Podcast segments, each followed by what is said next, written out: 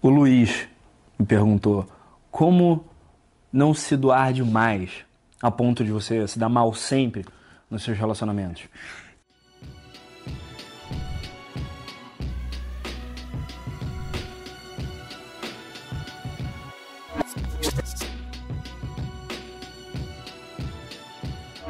Eu acredito que não exista um topo no qual passou disso você está se doando demais.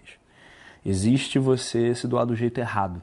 Existe você investir demais do jeito errado, na, na, na, nas ações erradas, no que você espera que a outra pessoa uh, reaja bem, no que você espera que a outra pessoa entenda e, e, e, ela acaba entendendo de um jeito diferente, ou ela acaba não tendo a mesma opinião que você, ou você simplesmente acaba é, se mostrando como se a opinião dela sobre você fosse mais importante do que a realidade.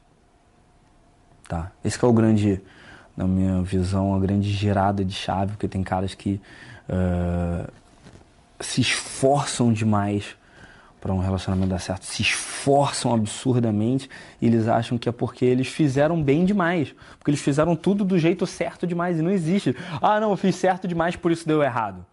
Não. Você investiu tempo demais no que você achava que daria certo. Porque qual que é o problema? A gente tem uh, a nossa verdade, tá?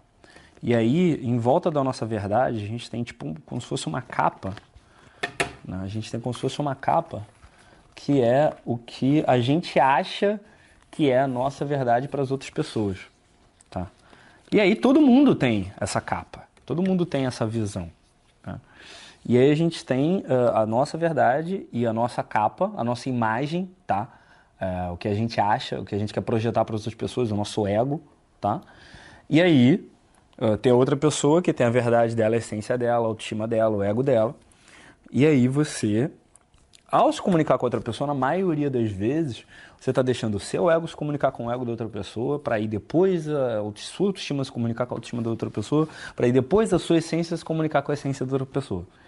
Né? Mas nesse nível, primeiro nível superficial, é o ego batendo com o ego.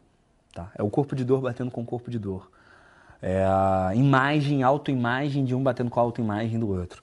E aí você tem aquela sua imagem, e aí você tem o que uh, você acha que a outra pessoa quer e você tem o que você acha que a autoimagem da outra pessoa. Ou seja, você cria toda uma história baseada no que você acha que vai fazer a outra pessoa te amar, te respeitar e ter mais carinho, nem por você, pela sua autoimagem, tá? Então fica essa, esse ping-pong entre o seu ego e o ego da outra pessoa, e quando você tenta ajudar, tenta prover valor. E olha, eu, eu fui muito de fazer isso, tá? Fiz isso até, sabe, bastante nessa de, ah, não, eu vou dar o máximo de valor possível, sabe? Vou mudar a vida da pessoa e tal, e aí ela vai gostar de mim. E, e fiz muito, muita coisa nesse sentido e faltou, sabe? Porque faltou nessa hora de eu pegar e, e tentar ajudar. Uh, a menina, para que ela gostasse de mim, faltou perguntar o que, que ela precisava, o que, que ela queria, o que, que faria bem para ela. E no ano passado isso foi responsável por uma das maiores decepções que eu tive na minha vida, recente. Exatamente por isso, exatamente porque eu estava pensando demais no que, que eu queria prover, no que, que eu queria ajudar, no que, que eu queria fazer para fazer aquilo ali funcionar. E eu não parei para pensar no que, que a outra pessoa queria do outro lado.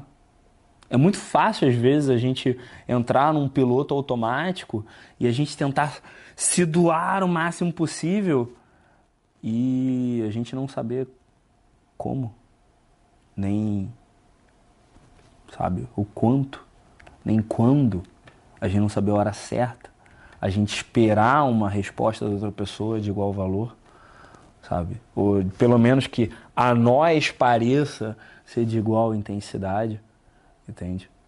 É por isso que é importante lembrar daquela mesma equação do combustível de foguete que eu sempre falo com vocês. É, qualquer coisa que você faça, tá? para você atingir a excelência, você tem que encontrar o que funciona, exigindo pouco esforço e colocar muito esforço nisso. Se você vê que vocês se dão muito bem conversando, que vocês têm um papo muito legal, que as coisas funcionam muito bem na vertical, se dedica a isso.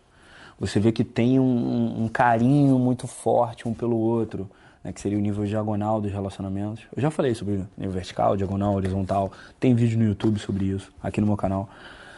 Uh, se no diagonal funciona muito bem, né, naquele carinho, naquele toque, naquele cheiro, e é isso que, que faz a pessoa se sentir melhor perto de você, investe nisso.